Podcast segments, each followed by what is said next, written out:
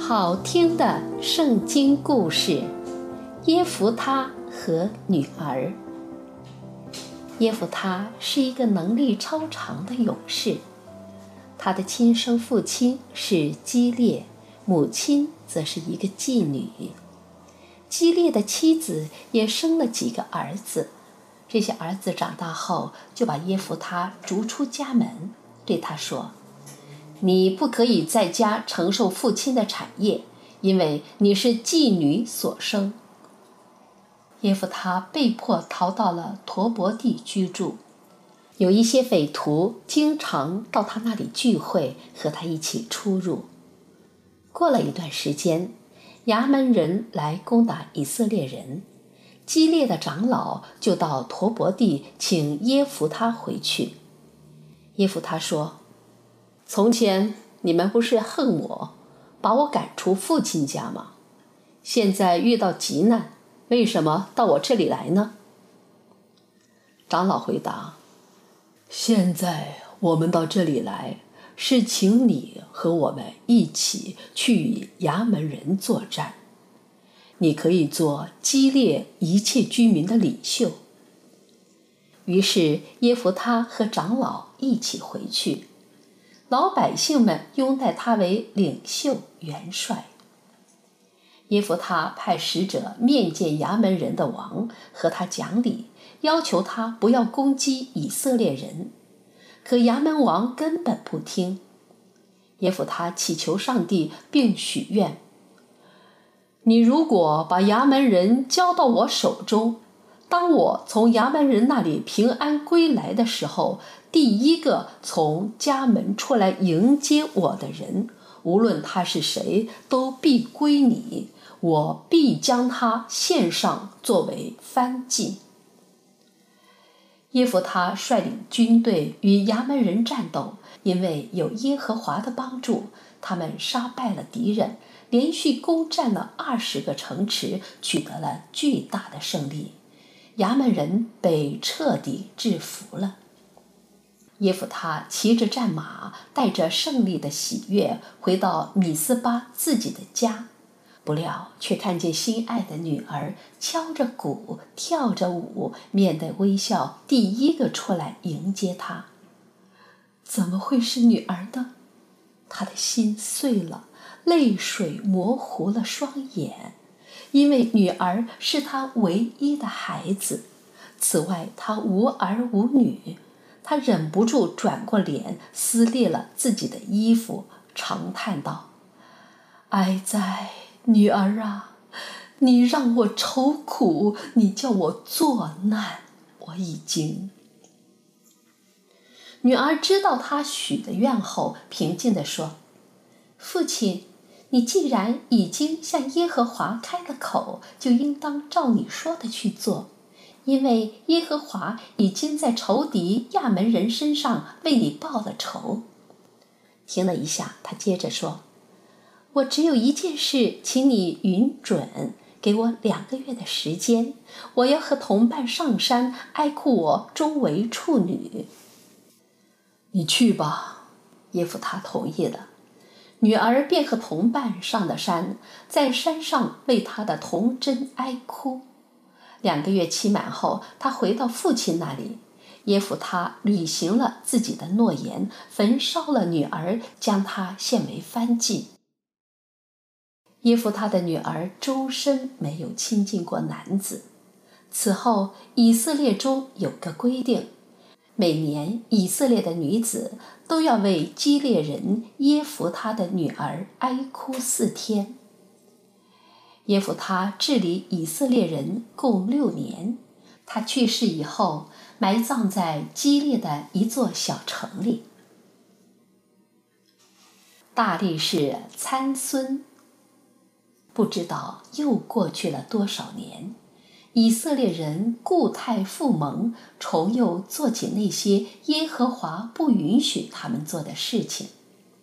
这次耶和华让非利士人统治他们四十年。那时但支派有一个叫玛挪亚的人住在索拉，他的妻子婚后久不生育。耶和华派使者对他说：“你现在要怀孕了，会生下一个儿子，因此你要特别谨慎。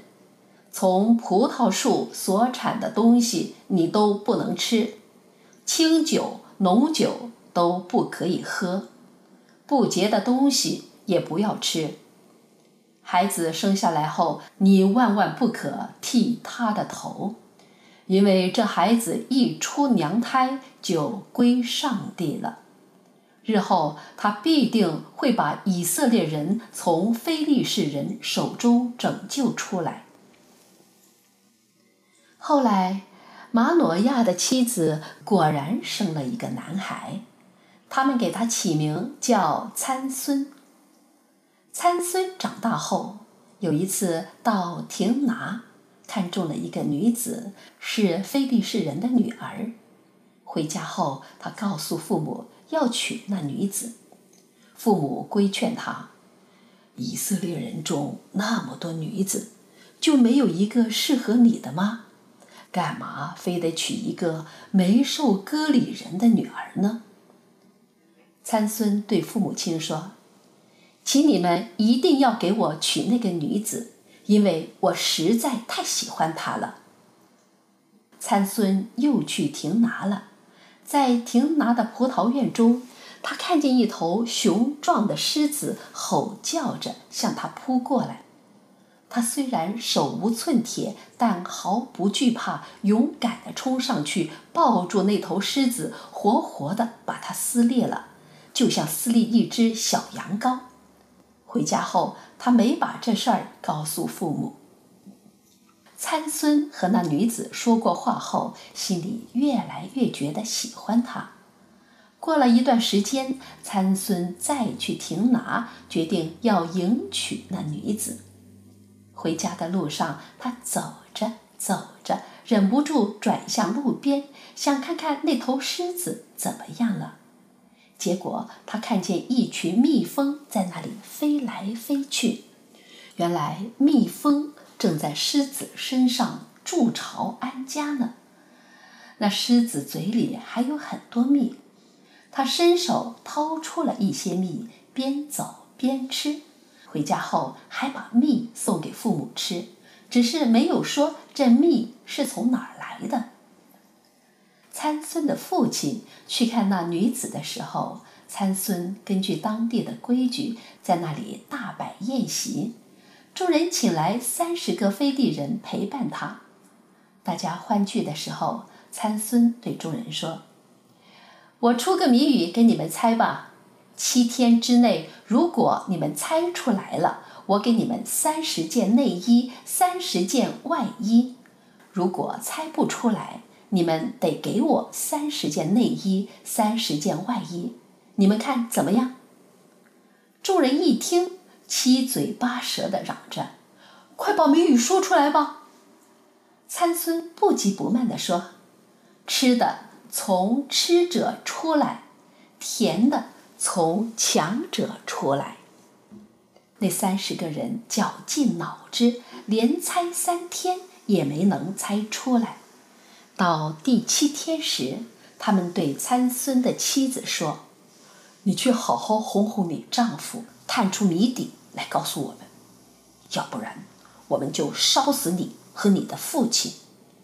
你们请我们来，难道是为了夺我们的东西吗？”参孙的妻子听见这些人说话不像开玩笑的样子，心里害怕，哭哭啼啼的对丈夫说。你说你爱我，可我觉得你根本不爱我。要不你怎么不把谜底告诉我呢？参孙辩解道：“我连自己的父母都没告诉，怎么能告诉你呢？”他哭哭啼啼，软磨硬泡，逼得参孙没有办法，只好把谜底说出来了。知道谜底后，他立即跑去告诉了那些陪伴者。第七天，日头未落之时，那些陪伴者喜笑颜开，对参孙说：“我们知道谜底了。有什么比蜜还甜？有什么比狮子还强呢？”参孙一听，知道上当了，狠狠地对他们说：“你们若不是用我的母牛犊耕地，就猜不出我的意思来。”说完，他跑到亚实基伦那里，打死了三十个人，扒下他们的衣服，送给猜谜语的人，也不和妻子打声招呼，独自一人回父亲家了。麦收时节，参孙抑制不住对妻子的思念，带着一只羊羔去看望他。他的岳父竟然不让他进门，说：“我料定你非常恨他。”就把她嫁给了你的陪伴者。不过，她的妹妹比她还美丽，你可以取来代替她。参孙咬牙切齿地说：“这回我加害非利士人，不算是有罪的。”参孙捉了三百只狐狸，把狐狸的尾巴一对一的捆上，再把火把捆在两条尾巴中间。点着火把，把这些狐狸放入非利士人的庄稼地。这些狐狸被火烧得疼痛难忍，拖着火把四处乱窜，点燃了麦垛，烧着了庄稼。那熊熊的大火一直蔓延到橄榄园，橄榄园也化为灰烬。望着被大火烧黑的田野，菲利士人怒发冲冠，他们放火烧死了参孙的妻子和岳父。参孙听说妻子被烧死了，发下誓言：“你们既然这样无情，那我一定要在你们身上报仇雪恨。”他冲进非势利人的领地，大打出手，一下子杀死了好几百人，然后扬长而去，到以坦辛的洞穴内居住，那是犹大人的地方。非利士人发兵进攻犹大，要他们交出参孙。住在边界的犹大人迫于压力，不得不将参孙捆绑起来。他们用两条新绳子紧紧地捆住参孙，把他送到非利士人的营地利希。众多的非利士人叫嚷着迎过来，围住了参孙。这时，耶和华的灵大大感动了参孙。参孙大吼一声，臂膀上的绳子就像被火烧过的麻一样，纷纷脱落下来。他瞥见地上有一块新鲜的驴腮骨，伸手拾起来，挥舞着抡向非利士人。非利士人毫无防备，被打死的人足有一千。参孙大笑着说：“我用驴腮骨杀人成堆，我用驴腮骨杀死了一千人。”说完，把驴腮骨抛出很远。参孙到了迦萨，看见一个妓女，就去亲近她，晚上留宿在他家。有人告诉加萨人，参孙到这里来了。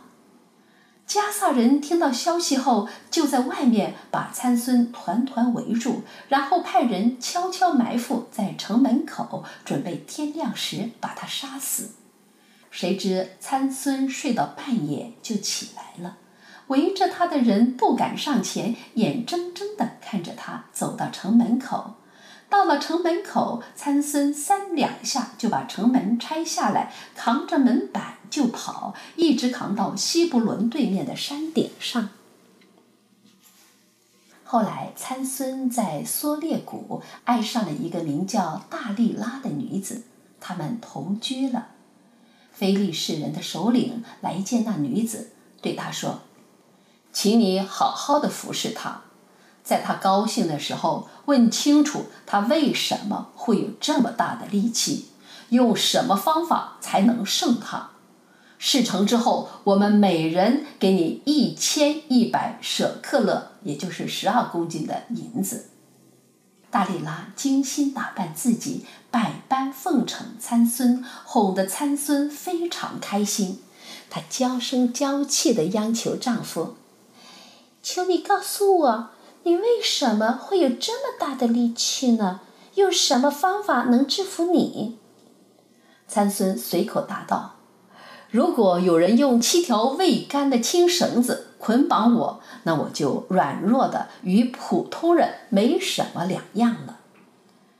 大利拉急匆匆地把这一消息告诉了非利士人的首领，首领拿了七条未干的青绳子交给妇人，让她在参孙睡着的时候捆住他，又安排了一些人埋伏在大利拉的家中。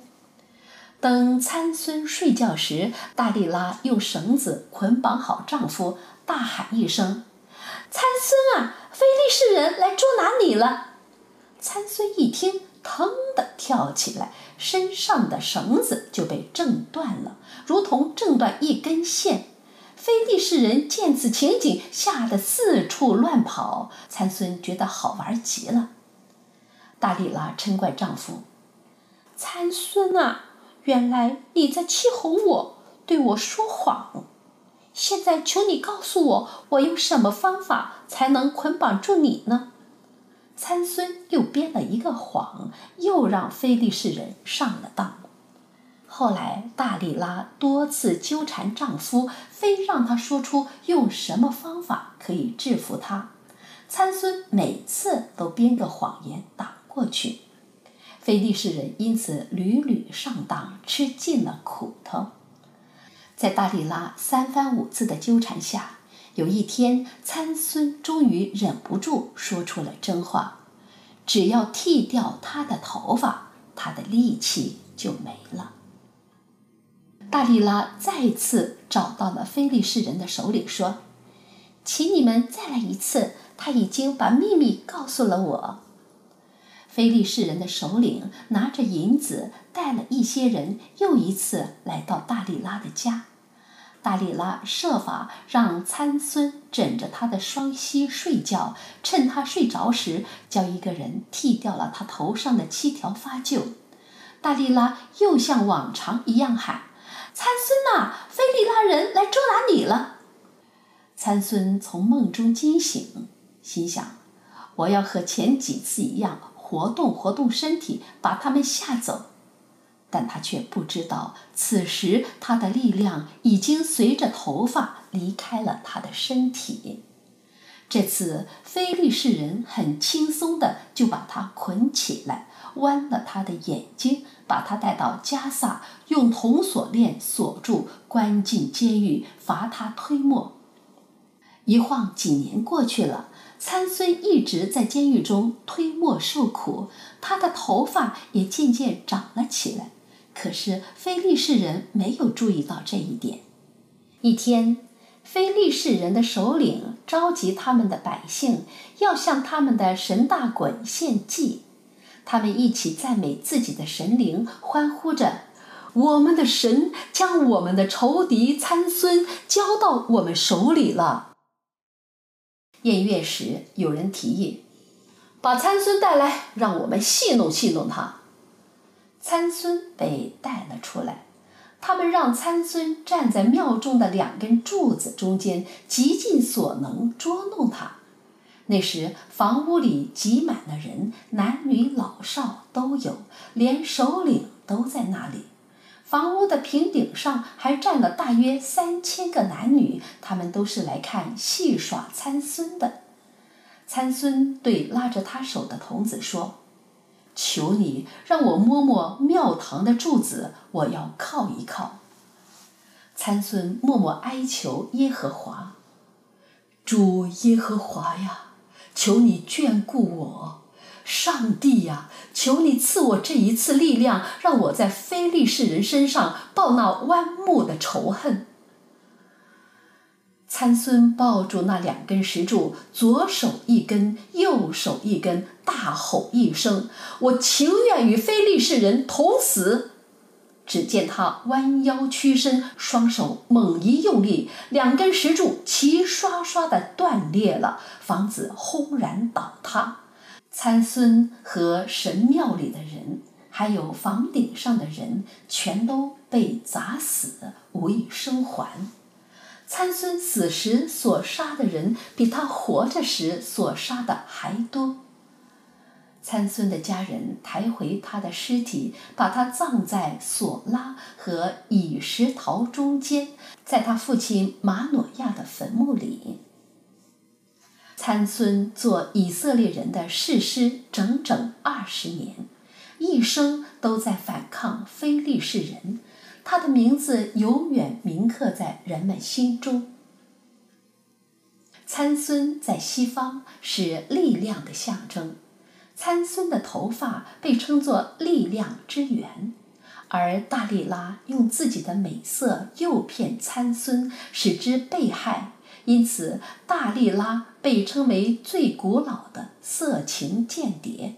后世很多作家根据这个故事创作了不少作品，比如17世纪英国大诗人米尔顿的长诗《力士参孙》等。